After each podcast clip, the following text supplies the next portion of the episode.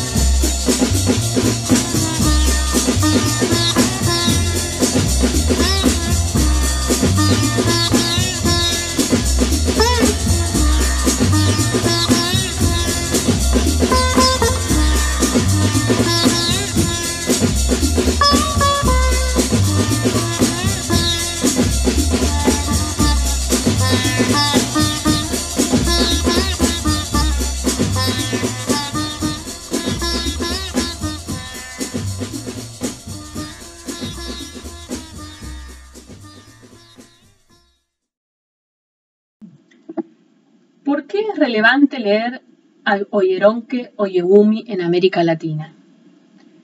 Como la mayoría del público y los activistas latinoamericanos, la primera vez que tuve referencia de la obra de Oyegumi fue a través del largo ensayo fundacional de María Lugones, Colonialidad y Género, año 2008, en el cual la autora propone la necesidad de un feminismo descolonial en Yala. Creo que para mí, como para muchas de las que hoy nos nombramos feministas descoloniales, así como para las que no, leer este ensayo de Lugones nos puso al corriente de autoras, debates y nuevas formulaciones dentro de la teoría producida por el feminismo negro y de color en los Estados Unidos. En pocas palabras, a Oyegumi la leímos originalmente a través de Lugones y, desde entonces, nada más supimos de su obra. Esto fue así hasta que comenzaron a circular por las redes versiones en PDF de su trabajo y que nos la recordaron como lectura pendiente. Podemos decir que estas versiones en inglés llegaron en el momento justo de nuestras búsquedas de voces de mujeres racializadas y subalternas del mundo que estuvieran produciendo una mirada otra del feminismo, capaz de enfrentar las convenciones a que nos tiene acostumbrada su teorización. Hasta ese momento habíamos estado muy ocupadas en las resonancias y los retos que el giro descolonial traía al feminismo que habíamos estado desarrollando. Tomarnos en serio la propuesta de Lugones significaba habilitar lugares de escucha cerrados hasta ese momento. Embarcarnos en un viaje hacia nuevas comprensiones excluidas de la comprensión feminista. Así que implicó repensar, reactualizar y proponer nuevos acercamientos críticos hacia el feminismo regional del que éramos parte. Pero la tarea misma nos llevó a sentir la necesidad de establecer mayores alianzas y conversaciones con el pensamiento descolonial, feminista o no, de pensadores de origen africano o provenientes de las excolonias del sur global. En general, hemos tenido muy poco contacto con el pensamiento africano y lamento decir que esto continúa así hasta el día de hoy. A pesar de que en los últimos dos o tres años se han intensificado las relaciones con África dentro de un contexto en donde va creciendo la conciencia de acercar las experiencias históricas y las luchas anti y descoloniales entre países del sur global, seguimos ancladas a un movimiento que mira Europa y Estados Unidos y solo conoce las verdades que estos han producido sobre África. Es significativo que para la fecha en que terminamos el proyecto de traducción de este libro, aún la editorial de la Universidad de Minnesota no había recibido ninguna petición de derechos de traducción de la obra. El hecho de que una obra tan importante como la de Oyegumi siga siendo ignorada en nuestros contextos en un momento en donde el giro colonial se encuentra en pleno auge, dice mucho respecto de las priorizaciones de nuestro mercado editorial de los estudios de género y sexualidad, así como de su público. Aunque estamos conscientes de la colonialidad del saber que nos hace sobreestimar lo que se produce en Europa y los Estados Unidos, mientras hay una ignorancia profunda sobre lo que se produce en otros contextos, no deja de sorprendernos el desinterés por una obra como la de Oyegumi, quien es una de las más relevantes teóricas feministas africanas contemporáneas, aclamada internacionalmente por la rigurosidad y originalidad de su aporte. Sin lugar a dudas, esto muestra la profundidad del racismo epistémico que, como venimos denunciando hace rato, inviste a nuestro feminismo y a las ciencias sociales y humanas en general. Este racismo sigue jerarquizando la producción del saber, otorgando poco valor al pensamiento producido por las mujeres negras y racializadas en general, tanto de Yala como del sur global. La importancia de la obra de Oyegumi y en particular de este libro reside no solo en el origen de quien lo escribe, sino en lo que sus páginas delatan, en la perspectiva que nos propone la autora para volver a auscultar lo que hemos dado por supuesto. Las tesis que se nos proponen, sin lugar a duda, vienen a contribuir a los esfuerzos por superar la interpretación feminista clásica, centrada en género y sexualidad, eso que en diferentes oportunidades he denominado la razón eurocentrada del feminismo. No importa si estamos de acuerdo o no con su interpretación, o si solo estamos en parte, Con esta investigación, Oyegumi nos siembra la duda, nos abre la puerta, nos ayuda a pensar que al final las más preciadas y compartidas verdades universales sobre la opresión, dominación de las mujeres son solo un punto de vista dominante. Se trata de experiencias y de puntos de vista. Como diría Oyegumi, sentires de mundos forjados al fuego de la experiencia. Propongo leer esta obra como parte de uno de los debates que han sido reabiertos en América Latina a partir de la aparición del feminismo descolonial. Me refiero al debate respecto de la existencia o no del patriarcado y del sistema de género en nuestras tierras antes de la colonización. En su texto, Cosmovisión Maya y Patriarcado, una aproximación en clave crítica, Aura Cumes Simón recupera y propone lo que considera las cuatro propuestas explicativas de la existencia del patriarcado con las que contamos en este momento. La primera afirma que el patriarcado y la clasificación social de género son herencias coloniales. En esta Cumes incluye las posiciones de María Lugones y las posiciones de mujeres y varones indígenas. La segunda explicación que la autora propone es la de Rita Segato, quien asegura que todos los mitos de origen subordinan a las mujeres. La tercera, la del feminismo comunitario, desde donde se afirma que hay un patriarcado occidental y un patriarcado ancestral que se fusionaron con la colonización, lo que Julieta Paredes nombra entronque de patriarcados. Por último, Cumes trae a cuenta la propuesta de Silvia Federici sobre la necesidad de historizar el patriarcado. Los aportes de Oyegumi en la invención de las mujeres van en la dirección de lo que Cumes, en su enumeración, propone como una primera perspectiva dentro de ese debate. Efectivamente, y como ya hemos señalado antes, Oyegumi ha sido ampliamente citada por María Lugones cuando esta última argumenta su idea de un sistema moderno colonial de género. Así que al menos en principio, una podría acordar en incluir a Lugones y Oyegumi e incluso mi propia postura o la de algunas otras feministas descoloniales en ese primer grupo. Sin embargo, esto podría llevar a un error de lectura, y es el de leernos como si pensáramos exactamente lo mismo, sin observar las diferencias entre los argumentos que estamos sosteniendo, aun cuando coincidimos en la necesidad de impugnar las tesis que dan por sentado que en nuestros mundos siempre ha existido patriarcado. Para empezar, hay una diferencia entre la idea de Oyebumi y la de Lugones en términos metodológicos y de temporalidades. Así, mientras para Oyebumi efectivamente el género es una herencia colonial que se impone a toda la sociedad yoruba a partir de la invasión europea, Lugones propone pensar la línea divisoria entre humano no humano impuesta por la colonialidad como aquello que lo determina que quiénes, serán considerados como sujeto de género y quiénes no. De esta manera, aunque para Lugones la colonialidad implica diferentes procesos de expansión colonial y de imposición del modelo de la modernidad, ella considera que el género sigue siendo algo sustantivo al mundo de lo humano, blanco, por lo que no puede leerse sino en fusión con la raza. Estoy segura que la obra de Oyegumi nos ayudará a profundizar este debate y animar nuevas propuestas que permitan superar visiones universalistas y totalizadoras como las que proponen Segato, Paredes y Capnal del feminismo comunitario. Si nos acogemos a la perspectiva historicista que proponen Silvia Federici y, antes que ella, autoras como Gerda Lerner, para observar la creación y surgimiento del patriarcado en Europa, podríamos rápidamente dejar de dar por sentado que el patriarcado siempre ha existido o que todo pasado es patriarcal.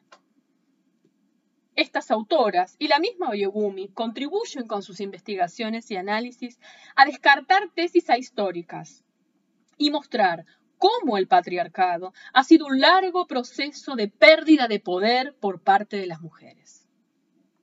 Más allá de esto, me parece que sería oportuno recordar que la experiencia europea de las que nos cuentan trabajos como el de Federici no es representativa de la totalidad de los pueblos del planeta. y que sería necesario abocarnos al desarrollo de proyectos de investigación que nos permitieran observar la variedad de pueblos y culturas que han habitado Yala, muchas veces sin contacto entre sí o sin idea de unidad. Estas investigaciones, poniendo entre comillas las categorías y herramientas clásicas producidas por el feminismo a partir de la experiencia europea, deberían aportar nuevas tesis sobre cómo se han ido estructurando relaciones de poder en los diferentes grupos y pueblos que habitan el continente. Los cambios que se han dado en estas estructuras a través del tiempo y los efectos de la intromisión colonial y la fractura del lazo comunal en la destitución o erosionamiento de formas previas de organización y relacionamiento comunitario y la producción de nuevas identidades y formas de distribución del poder. Partiendo de esta constatación, podríamos llegar a estar de acuerdo en lo absurdo de pretender pensar que todos estos pueblos primero ha existido el patriarcado y que solo con la llegada del feminismo avanzamos a una etapa capaz de superarlo. La variedad de experiencias históricas entre pueblos que habitan el territorio continental e insular podrían más bien mostrarnos grupos donde efectivamente se partiera de una clasificación jerárquica mujer-varón y otros donde esto definitivamente no fuera así. La tesis de Oyegumi nos pueden ayudar en este trabajo de destejer un armazón conceptual que da por sentado la existencia originaria del género, así como del patriarcado. Su investigación nos ayuda en la tarea de deseurocentrar nuestro marco de mirada y abrirnos a otros modelos de interpretación de las formas de organización social y construcción de poder tales como son las formas comunales de gobernación más cercanas a nuestra experiencia histórica. Como veremos, la autora del libro que ponemos en sus manos desarma a través de evidencias contundentes el argumento que da por sentado el género como forma de organización y distribución del poder en las sociedades de matriz yoruba. Con ello desdice el argumento que propone la posibilidad de aplicar la categoría de género a cualquier grupo social y en cualquier época de la historia, como si esta categoría no fuera también producida históricamente. Ante la necesidad de descolonizar nuestro feminismo de manera que responda de forma más adecuada a nuestra diferencia colonial, se hacen urgentes textos como los de Oyeronke o Yugumi, ya que su solo gesto nos invita a sospechar de las verdades que hemos heredado de la teorización feminista blanca y que hemos contribuido a universalizar al aplicarlas a nuestros contextos. La invención de las mujeres nos provee de información histórica y datos precisos sobre las formas de comprensión y organización de la vida en el mundo yoruba. Así, es un libro cuyo valor reside en el minucioso trabajo de investigación realizado por su autora y su capacidad de cuestionar las verdades más preciadas de la teorización feminista. Acerquémonos a él y dejémonos atravesar por lo que allí se nos propone como otra posibilidad de interpretación. Dejemos por un rato las certezas que nos propone la teorización convencional del género y la sexualidad y dispongamos al viaje que ha preparado Yegumi para nosotras, arriesgándonos a ver los detalles del paisaje que sus lentes no occidental habilitan. Después habrá tiempo para interrogarla más activamente y, de seguro, que estas interrogaciones podrán surgir nuevos aportes. Yuderquis Espinosa Miñoso, Glefas, mayo 2017. Y en esta tercera entrega de Noches Conejas leeremos un pequeño apartado del libro de Oyeronke Oyewumi, La invención de las mujeres, una perspectiva africana sobre los discursos occidentales del género. Los discursos occidentales, tanto feministas como no feministas, aseguran que todas las sociedades perciben el cuerpo humano como engenerado. Y luego construyen a hombres y mujeres como categorías sociales basadas en esta suposición. Una de las principales contribuciones del debate feminista ha sido hacer explícita la naturaleza engenerada y androcéntrica de todas las instituciones y discursos occidentales. Antes de las pesquisas feministas, la expectativa respecto de la academia y de la ciencia en particular enfatizaba su carácter incorpóreo objetivo, es decir, sin ataduras culturales. Pero en este libro he argumentado que no todas las sociedades utilizan la evidencia del cuerpo para construir categorías de género. Hay otras categorías que se constituyen utilizando la percepción del cuerpo. Y hay muchas más que parecen ignorarlo. Después de todo, aún en Occidente, a pesar de la profunda aceptación de la idea de cuerpos humanos engenerados, el cuerpo se ha tomado como la evidencia constitutiva de otras categorías, la raza. Los cuerpos sexuados no son ni universales ni atemporales. Las categorías sociales yorubá no se basaron en diferencias anatómicas. Sin embargo, la academia implementa las categorías y las teorías occidentales entre las culturas sin analizar sus fundamentos etnocéntricos. Se ha presupuesto que los cuerpos sexuados, tanto en el territorio yorubá como en otras sociedades africanas. Este estudio argumentó que lo anterior no solamente constituye un error, sino además un obstáculo en la búsqueda de conocimiento que repercute en la gestión de la investigación y sus formulaciones políticas. Desde la perspectiva de hacer investigación, presuponer a las mujeres como una categoría social nos impide formular las preguntas correctas sobre cualquier sociedad dada, puesto que las interrogantes ya se conceptualizaron a priori.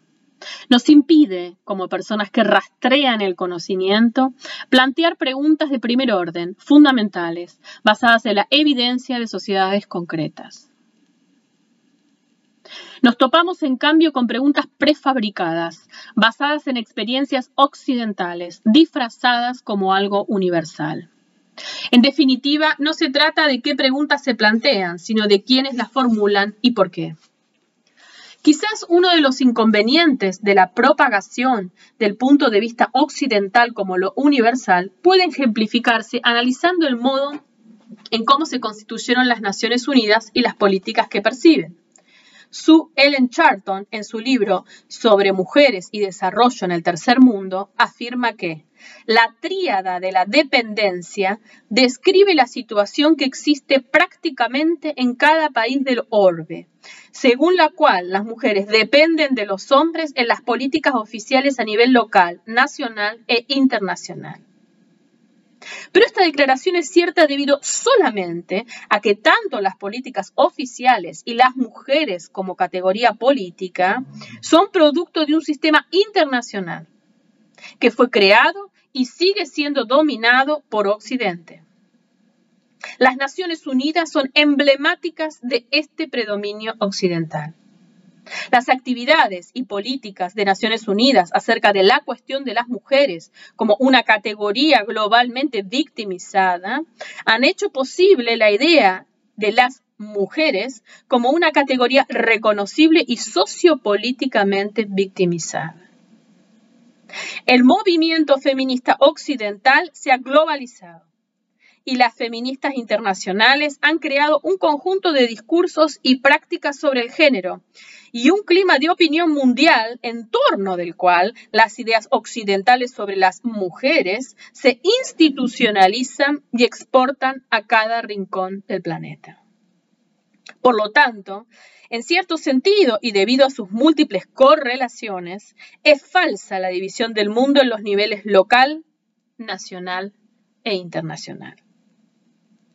De hecho, la década de las Naciones Unidas para las Mujeres capturó la paradoja de la mujer como una categoría tanto local como global y ayudó a ejemplificar la forma en que ella se implementó en los diferentes niveles. Las Naciones Unidas proclamaron el Año Internacional de las Mujeres en 1975. Se llevó a cabo una conferencia mundial en México, durante la cual la década de 1975-1985 quedó investida como la década de las mujeres.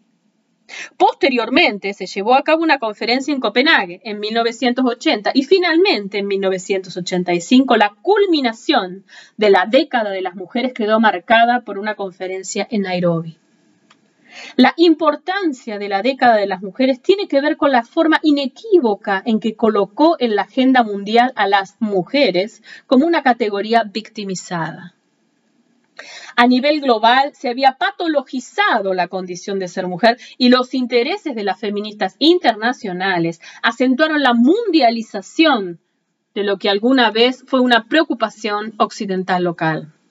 Germaine Gere, una feminista australiana, estaba en lo cierto cuando en 1975 afirmó, la decisión de tener un año de las mujeres resulta simplemente un tardío reconocimiento de la popularización del feminismo en Occidente, cuyo estilo de vida domina la autoimagen de las Naciones Unidas. El Año Internacional de las Mujeres supone una simple ampliación de la Avenida Madison feminista. Las trabajadoras agrícolas de Asia y África también podrán tirar sus asadores y encender un Virginia Slim. Aún más que eso, el énfasis de las Naciones Unidas en las mujeres representa una confluencia con los intereses de las feministas y los gobiernos occidentales. Las preocupaciones feministas por el control de la reproducción coincidían con los intereses de los gobiernos occidentales y de las Naciones Unidas sobre el control del crecimiento de la población en el tercer mundo. La Conferencia de las Mujeres de 1975 fue en esencia la continuación de la Conferencia de las Naciones Unidas sobre la Población llevada a cabo un año antes en Bucarest. La discrepancia de opiniones entre las feministas occidentales y las feministas del tercer mundo en dichas conferencias sobre lo que constituía los temas y prioridades de las mujeres subrayó la dificultad de concebir una categoría sociopolítica de mujeres a nivel global. La década de las Naciones Unidas para las Mujeres fue particularmente significativa porque institucionalizó y sistematizó sobre una base internacional un modo particular y occidental de visualizar el cuerpo humano. La colonización puso en marcha este proceso. Después, el feminismo occidental hizo su contribución y finalmente las Naciones Unidas, por medio de sus políticas y declaraciones, lo elevaron a norma, particularmente al nivel de las políticas oficiales de los gobiernos. Las ideas occidentales sobre el género también se han filtrado a los lugares más remotos del mundo. En África son dignas de atención las acciones de las organizaciones internacionales, porque multiplican estas estructuras y procesos por medio de la creación de organizaciones locales de mujeres, ONGs, y porque utilizan los constructos de géneros como herramienta política. Su interacción con las construcciones indígenas es una cuestión empírica que depende de los temas y el contexto, pero es imposible negar la influencia de Occidente en el modelado de los discursos y prácticas locales sobre el género. El mayor impacto de estas ideas occidentales en relación con la primacía del género es que han hecho difícil presentar formas alternativas de visualizar las distinciones sexuales anatómicas sin patologizar lo femenino. En la estela de los conflictos y controversias entre las mujeres occidentales y las no occidentales, durante las conferencias de la década de las Naciones Unidas para las Mujeres hubo una pregunta recurrente. ¿Cuál sería un interés común para las mujeres de todo el mundo? Alin Ki Wong, una académica de Singapur, afirmó correctamente, lo que yo pienso es, las mujeres, ¿Querrán ser mujeres? Pero además, una debería preguntarse por qué se eligió esta categoría de mujeres y cuál es la composición de dicho grupo. Desafortunadamente, estas preguntas no se plantearon con anterioridad a la imposición transcultural de dicha categoría. Las preguntas de investigación conducen a respuestas concretas, el hecho de que los parámetros de muchos discursos occidentales, incluyendo al feminismo, estén preestablecidos, limita las preguntas que se pueden plantear. La meta de mi investigación ha sido ir más allá de los parámetros preestablecidos de forma tal que pudieran plantearse preguntas de primer orden sobre la sociedad yoruba. La tarea no ha sido sencilla porque primeramente he tenido que dilucidar por qué se han venido utilizando las categorías de género en la investigación sobre el territorio yorubá y por qué se ha presupuesto que las anaembras yorubá están subordinadas y victimizadas, incluso antes de investigar sus sociedades. Preguntas como ¿por qué se victimiza o subordina a las mujeres? o ¿Cuál es la división sexual del trabajo? No son preguntas de primer orden en relación a la tierra yorubá, porque ambas presuponen el género. Algunas preguntas básicas para alguien que tuviera interés en el análisis de la organización social podrían ser, ¿cuál es la concepción yorubá de la diferencia? ¿El cuerpo se utiliza como evidencia en esta conceptualización? Un investigador o investigadora con curiosidad sobre la diferencia y jerarquía podría preguntar, ¿Qué constituye una diferencia en la tierra yorubá? Es obvio que no todas las sociedades estarán de acuerdo en lo que constituye la diferencia sexual. En Occidente, por ejemplo, las hormonas y los cromosomas son parte de la distinción, pero en muchas otras sociedades dichas conceptualizaciones no existen. Los investigadores y las investigadoras necesitan cuestionar sus puntos de vista y sus prejuicios, ya que se dedican a plantear preguntas recolectar información e interpretar evidencia. Para empezar, los académicos y académicas debieran tomar muy seriamente la, la advertencia de Linda Nicholson de que es tiempo de que las personas occidentales reconozcamos explícitamente que nuestras afirmaciones sobre las mujeres no se basan en alguna realidad dada, sino que emergen de nuestra ubicación en la historia y la cultura. Son actos políticos que reflejan los contextos de donde provenimos y los escenarios de futuro que desearíamos ver. El presente libro ha despejado el panorama para poder plantear preguntas de primer orden, preguntas fundamentales, sobre género y diferencia en la sociedad yorubá. Ha mostrado que nuestro interés por el género no puede divorciarse del predominio occidental, ni de la constitución de la investigación académica, ni de los ámbitos sociopolíticos y económicos mundiales. En definitiva, se ha cuestionado si puede haber preguntas e intereses de investigación independientes considerando el origen de la mayoría de las disciplinas y lo que hasta el día de hoy sigue siendo el predominio occidental en el mundo.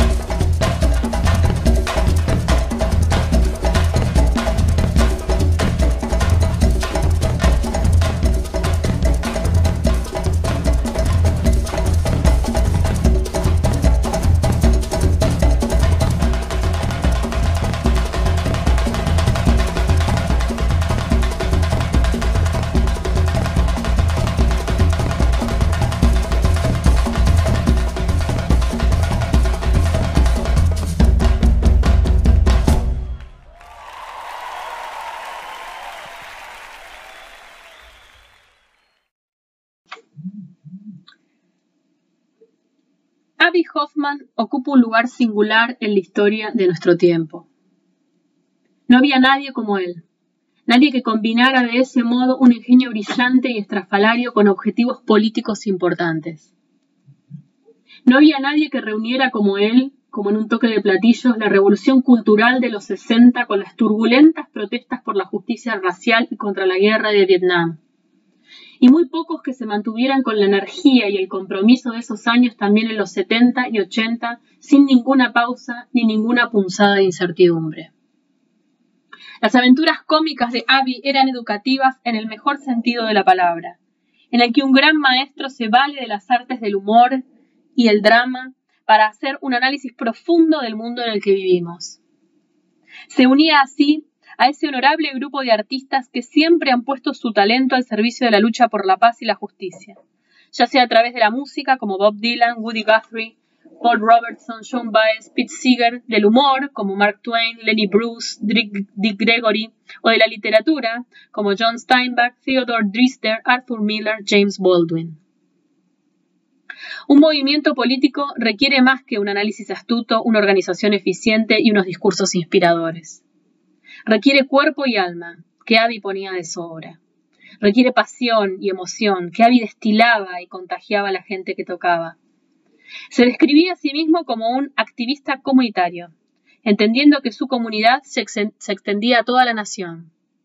Lo que era bastante cierto, pero omite lo que llama más la atención de su contribución a los movimientos de los 60, que contribuyó a convertir los instintos antiautoritarios de la generación más joven en resistencia política al racismo y la guerra.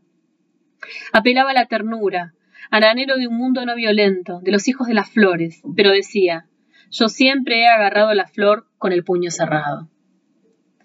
Al final de pronto será una gran película. Abby pasa a la clandestinidad. Se van a dar, como se dice en el lenguaje en clave.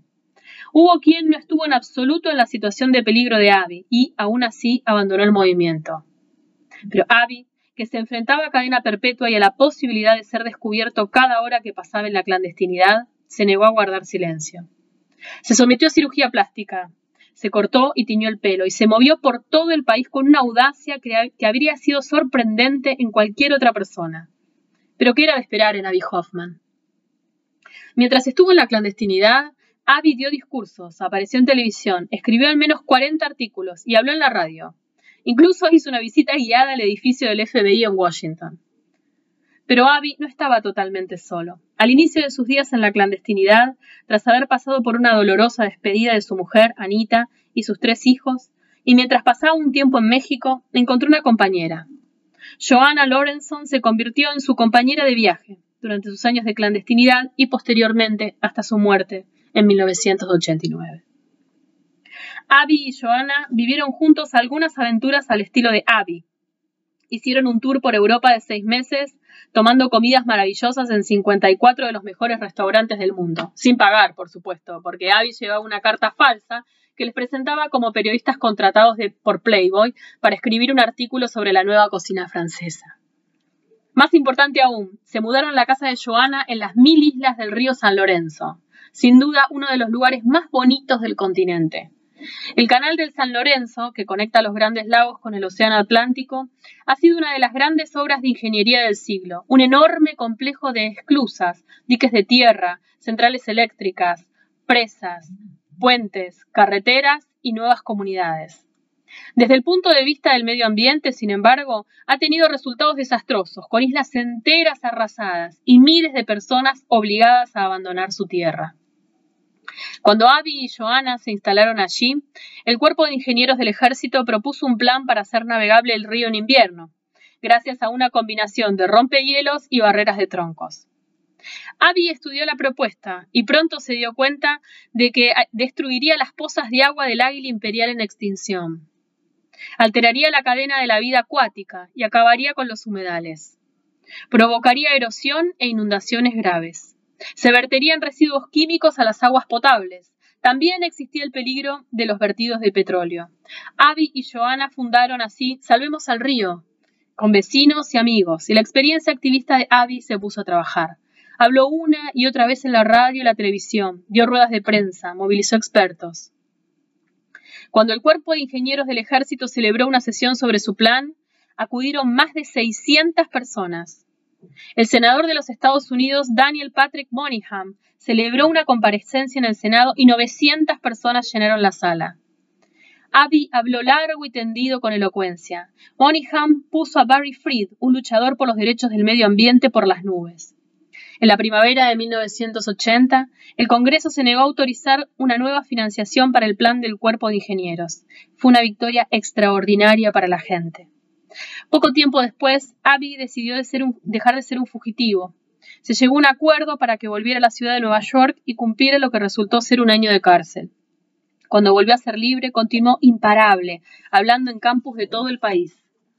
En 1987 participó en un acto de desobediencia civil en la Universidad de Massachusetts, en Amherst, bloqueando el paso a los reclutadores de la CIA. Conocía a Abby de los días del movimiento por los derechos civiles en el sur de Estados Unidos, y nuestros caminos se cruzaron varias veces después de eso. Me tocó ser uno de los peritos en el juicio de Abby y sus compañeros. Mi tarea era hacer lo que habían hecho muchas veces durante los juicios políticos de la era Vietnam, hablar de la necesidad de la desobediencia civil ante políticas gubernamentales peligrosas. También hubo testimonios sobre la CIA de ex agentes que hablaron de sus actividades asesinas e ilegales en todo el mundo. Pero lo más destacado del juicio fueron los comentarios finales de Abby al jurado. Cualquiera que estuviera familiarizado con sus payasadas en el juicio de Chicago en 1969 se habría quedado impresionado con sus vestimentas, sus modales, su lenguaje, sobrio, reflexivo, razonado, persuasivo. El fiscal de distrito de condado que llegaba a su caso concluyó, si hay un mensaje es que el americano medio no quiere que la CIA haga lo que está haciendo. Me encontré con Abby una vez más después de eso, cuando tanto él como yo hablamos en un mitin estudiantil por la libertad académica en el campo de la Universidad de Boston. Moriría en abril de 1989, de lo que resultó ser una sobredosis de fenobarbital y alcohol, consumida en medio de una profunda depresión. Después de su muerte, una noche, en una taberna abarrotada del centro de Manhattan, estuvimos hablando de Abby con Norman Mailer, Allen Ginsberg, Barbara Eichenreich y otros. Nos había marcado a todos, de formas diferentes. Todos sentíamos que era muy importante para el futuro de nuestro país que su legado de diversión y rebelión, de espíritu indomable, de apasionado compromiso por la justicia, perdurara. Howard Zinn, Boston, Massachusetts, enero del 2000. Y en esta entrega de Noches Conejas vamos a leer el prefacio de Conejo Abby Hoffman a su libro que se llama Roba este libro. Tal vez sea apropiado que escriba esta introducción en la cárcel.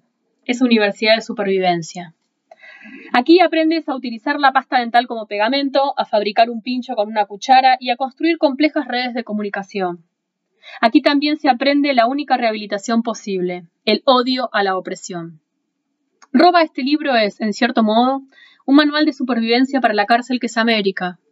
Aconseja la fuga, te muestra dónde y cómo exactamente colocar la dinamita que destruirá sus paredes. La primera parte, Sobrevive, presenta un programa de acción potencial para nuestra nueva nación. Los títulos de los capítulos detallan las exigencias para una sociedad libre. Una comunidad donde la tecnología produzca bienes y servicios para quien los necesite, para quien quiera venir. Hace un llamamiento a los Robin Hood de los bosques de Santa Bárbara para que roben a los varones ladrones que poseen los castillos del capitalismo.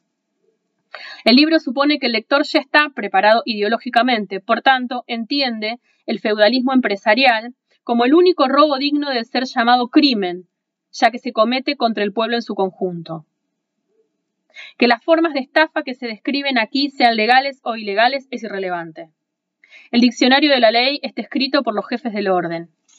Nuestro diccionario moral dice que no nos atraquemos los unos a los otros. Robar a un hermano o hermana está mal. No robar a las instituciones que son los pilares del imperio cerdo es igualmente inmoral. Comunidad dentro de nuestra nueva nación, caos en la suya. Ese es el mensaje de sobrevive.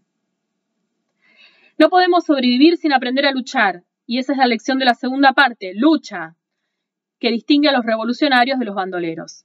El propósito de la segunda parte no es joder el sistema, sino destruirlo. Las armas se han seleccionado cuidadosamente, son caseras, en cuanto que han sido diseñadas para ser usadas en nuestra singular jungla electrónica. Aquí, el crítico acomodado encontrará una amplia prueba de nuestra naturaleza violenta, pero, de nuevo, el diccionario de la ley no nos sirve. Un asesinato en uniforme es heroico, en traje es un crimen. Los anuncios repletos de falsedades ganan premios, los falsificadores terminan en la cárcel. Los precios inflados garantizan grandes beneficios, mientras que se castiga a los rateros. Los políticos conspiran para crear disturbios policiales y las víctimas son condenadas en los tribunales. Los estudiantes son abatidos a tiros y luego imputados como alborotadores por jurados de clase media. Un ejército moderno, altamente mecanizado, desplaza, se desplaza 9.000 millas para cometer genocidio contra una pequeña nación visionaria y después acusa a su pueblo de agresión. Los caseros de las barriadas permiten que las ratas mutilen a los niños y luego se quejan de la violencia callejera. Todo está patas para arriba. Si interiorizamos el lenguaje y las imágenes de los cerdos, estaremos jodidos para siempre. Permitidme ilustrar el caso. América se construyó sobre la masacre de un pueblo. Esa es su historia. Durante años vimos una película tras otra que demostraban la benevolencia del hombre blanco. Jimmy Stewart, la personificación de la justicia, rodea a Cochise con el brazo y cuenta cómo los indios y los blancos podrían vivir en paz si ambas partes fueran razonables, responsables y racionales. Las tres R's de los imperialistas que siempre enseñan a los nativos. Encontrarás buenas tierras de pastoreo al otro lado de la montaña, dice alargando las palabras el hombre de relaciones públicas. Coge a tu pueblo y marcha en paz. Cochise, como millones de jóvenes de la edad de la inocencia, fue engañado. Los indios habrían tenido que acabar con Jimmy Stewart en cada película y habríamos vitoreado hasta quedarnos roncos. Hasta que no entendamos la naturaleza de la violencia institucional y cómo manipula valores y costumbres para mantener el poder de unos pocos, permaneceremos encarcelados para siempre en las cuevas de la ignorancia. Cuando lleguemos a la conclusión de que los ladrones de bancos y no los banqueros deben ser los administradores de las universidades, entonces habremos empezado a pensar con claridad. Cuando entendamos que el Army Mathematic Research and Development Center y el Bank of America son pozos negros de violencia que llenan las mentes de nuestros jóvenes de odio y les hacen volverse los unos contra los otros, entonces habremos empezado a pensar de forma revolucionaria. Sé inteligente usando la segunda parte, astuto como una serpiente. Disfruta del espíritu de la lucha. No te obsesiones con un viaje lleno de sacrificios. La revolución no consiste en suicidarse, se trata de vivir. Palpa con los dedos la santidad de tu cuerpo y con prueba que está destinado a vivir. Tu cuerpo es solo uno más en una masa de tierra de la humanidad. Hazte internacionalista y aprende a respetar toda vida. Hazles la guerra a las máquinas y en particular a las máquinas estériles de la muerte capitalista y a los robots que las custodian. El deber de un revolucionario es hacer el amor y eso significa mantenerse vivo y libre. Y eso no permite escapatorias. Fumar porros y colgar la imagen del Che no es más comprometido que beber leche y coleccionar sellos. Una revolución en la conciencia es un objetivo inútil sin una revolución en la distribución del poder. No estamos interesados en la transformación verde de América, salvo por la hierba que cubrirá su tumba. La tercera parte, Libérate, se ocupa de los esfuerzos por liberar cosas, o por lo menos abaratarlas en cuatro ciudades. Una especie de guía rápida de los Estados Unidos sin un dólar al día es una primera demostración del potencial de un esfuerzo nacional en esta área. Puesto que somos una nación de gitanos, siempre viene bien tener información sobre cómo moverse y sobrevivir en cualquier lugar. Juntos podemos ampliar esta parte. Está lejos de ser completa, como todo proyecto. Dispersos por el suelo de la celda hay capítulos incompletos sobre cómo identificar agentes de policía, robar un coche, montar guarderías, conducir tu propio juicio, organizar una cafetería GI, formar una banda de rock y hacer tu propia ropa. El libro en su forma actual se completó a finales del verano de 1970. Durante tres meses el manuscrito hizo la ronda en las principales casas editoriales. En total, reunimos más de 30 rechazos antes de tomar la decisión de publicar el libro nosotros mismos, o más bien, antes de que la decisión nos tomara a nosotros. Tal vez ningún otro libro de los tiempos modernos haya presentado tal dilema. Todo el mundo convino en que el libro sería un éxito comercial, pero incluso la codicia tiene sus límites, ya que el IRS y el FBI persiguieran el manuscrito con su cháchara indescifrable tuvo un efecto contundente. 30 síes se convirtieron en 30 noes después de pensarlo bien. Los liberales, que supuestamente lideraron la lucha contra la censura, dijeron que el libro acabaría con la libertad de expresión. Finalmente, el día que estábamos llegando a las pruebas de la imprenta, Grove aceptó actuar como distribuidor. Habría sido genial hacer un viaje totalmente en solitario, incluyendo distribución, pero tal esfuerzo habría estado condenado al fracaso desde el inicio. Ya lo habíamos intentado antes y la cagamos. De hecho, si alguien está interesado en 4.000 calendarios Yippies de 1969, no hay más que hablar. Incluso con un distribuidor uniéndose en la lucha, la batalla solo comenzará cuando los libros salgan en la prensa. Hay un dicho que afirma, la libertad de prensa pertenece a los que poseen una imprenta. En épocas pasadas, este fue probablemente el caso, pero ahora los métodos de composición tipográfica de alta velocidad, la impresión en offset y una gran cantidad de otros desarrollos han reducido sustancialmente los costes de impresión. Sobre el papel, cualquiera es libre de imprimir sus propias obras. Incluso en la sociedad más represiva que puedas imaginar, puedes salirte con la tuya con alguna forma de edición privada. Pero que América permita esto no la convierte en la democracia que Jefferson imaginó. La tolerancia represiva es un fenómeno real. Para hablar de verdadera libertad de prensa hay que hablar de la disponibilidad de canales de comunicación diseñados para llegar a toda la población, o al menos a ese segmento de la población que podría participar en dicho diálogo. La libertad de prensa es de quienes poseen el sistema de distribución. Quizás siempre fue así, pero en una sociedad de masas, donde casi todo el mundo está conectado de forma instantánea a una variedad de sistemas nacionales de comunicación, la difusión generalizada de la información es el quid de la cuestión. Afirmar que el derecho a imprimir tu propio libro significa que hay libertad de prensa es no entender en absoluto la naturaleza de una sociedad de masas. Es como afirmar que cualquier persona con un carrito puede desafiar a los, a los supermercados Safeway o que cualquier niño puede llegar a ser presidente. Legisladores estatales, bibliotecarios, miembros de la Asociación de Padres Unidos, agentes del FBI, feligreses y padres, una verdadera legión de decencia y orden ya está en marcha. Conseguir que el libro llegue a tus manos podría ser el mayor reto al que nos enfrentamos. Los próximos meses van a ser realmente emocionantes. Obviamente no podía haber realizado un proyecto como Roba este libro solo. Isaac Haber estuvo en el proyecto desde el principio, realizó una investigación valiosa durante meses y contribuyó con muchas de las técnicas de supervivencia. Carol Rammer y Gus Reinhardt de la Comuna de Nueva York lo guiaron el libro a través de sus muchas fases. Hannah Kaufman Moon hizo casi todas las fotografías. Entre los dibujantes que han hecho contribuciones se encuentran Sky Williamson y Gilbert Seldon. Tom Forkey de la UPS hizo la edición con mucha paciencia. Bert Cohen de Concert Hall hizo el diseño gráfico. Amber y John Wilcox compusieron la tipografía. Anita Hoffman y Lynn Broerman ayudaron a reescribir algunas partes. Hay otros que participaron poniendo a prueba muchas de las técnicas que se muestran en las páginas siguientes y que, por razones obvias, deben permanecer en el anonimato. Hubo tal vez más de 50 hermanos y hermanas que jugaron un papel vital en la gran conspiración. Algunos de ellos aparecen en la página siguiente. Esperamos a mantener la información actualizada. Si tienes comentarios, pleitos, sugerencias o amenazas de muerte, por favor envíalas a querido Abby, P.O. Box 213 Cooper Station, Nueva York. Puede que muchos de los consejos no funcionen en tu zona, algunos podrían haber quedado obsoletos cuando intentes ponerlos a prueba y que muchas direcciones y teléfonos hayan cambiado. Si el lector se convierte en un investigador participante, entonces habremos logrado nuestro propósito.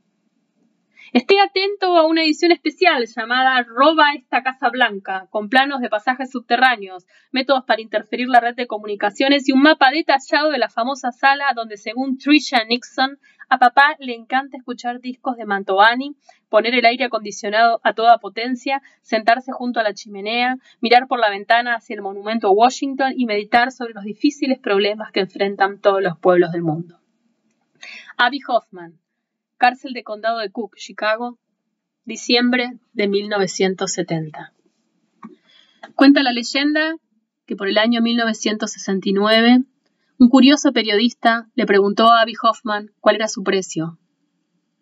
Y Abby contestó,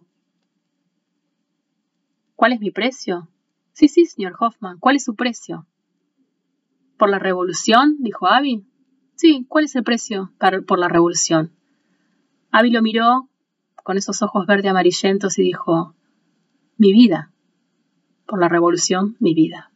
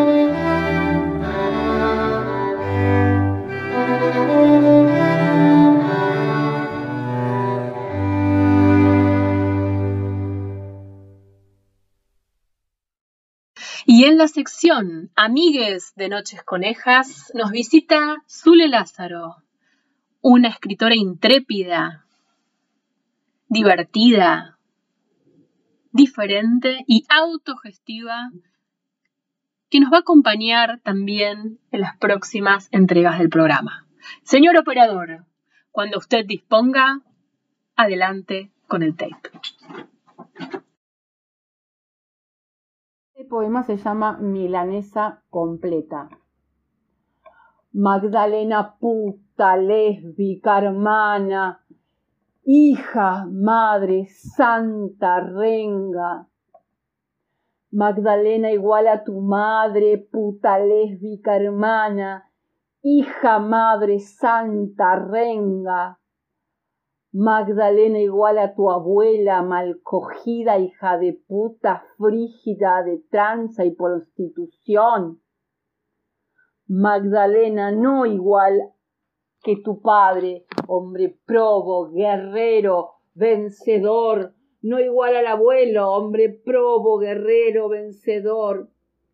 Magdalena puta, santa, hembra, ama como donando órganos, como saldando deudas, como robando sendas. Baila, Magdalena barca, lenta, Magdalena pesca. Magdalena puta renga, no te detengas temblorosa frente a las cagadas de tu madre, ni al oropel padre. Avanza los supéralos, potencialos, púlelos y dale esplendor, que con el error va a surgir el baldío inhóspito y con el baldío el león. Entonces, bautizada Huasca va, Huasca viene, Huasca va, Huasca viene, ven a mí, ven a mí que te empujaré al torero para que no defraudes a las de tu raza de putas, anoréxicas, raras.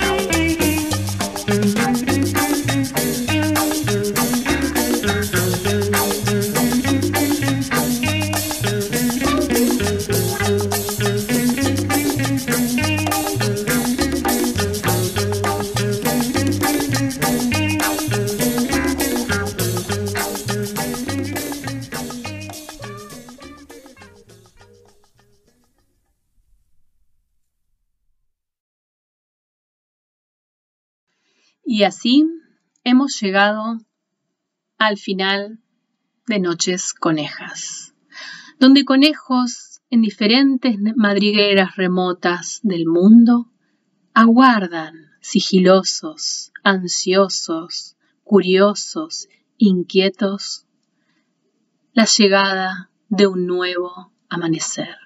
Ese amanecer donde historias, imágenes, vínculos harán la diferencia. En el éter de Radio Semilla, la voz de Mamá Conejo y la presencia misteriosa del señor operador, la tercera entrega de Noches Conejas ha llegado a su fin. Salud, conejes del éter, y nos vemos la semana que viene. you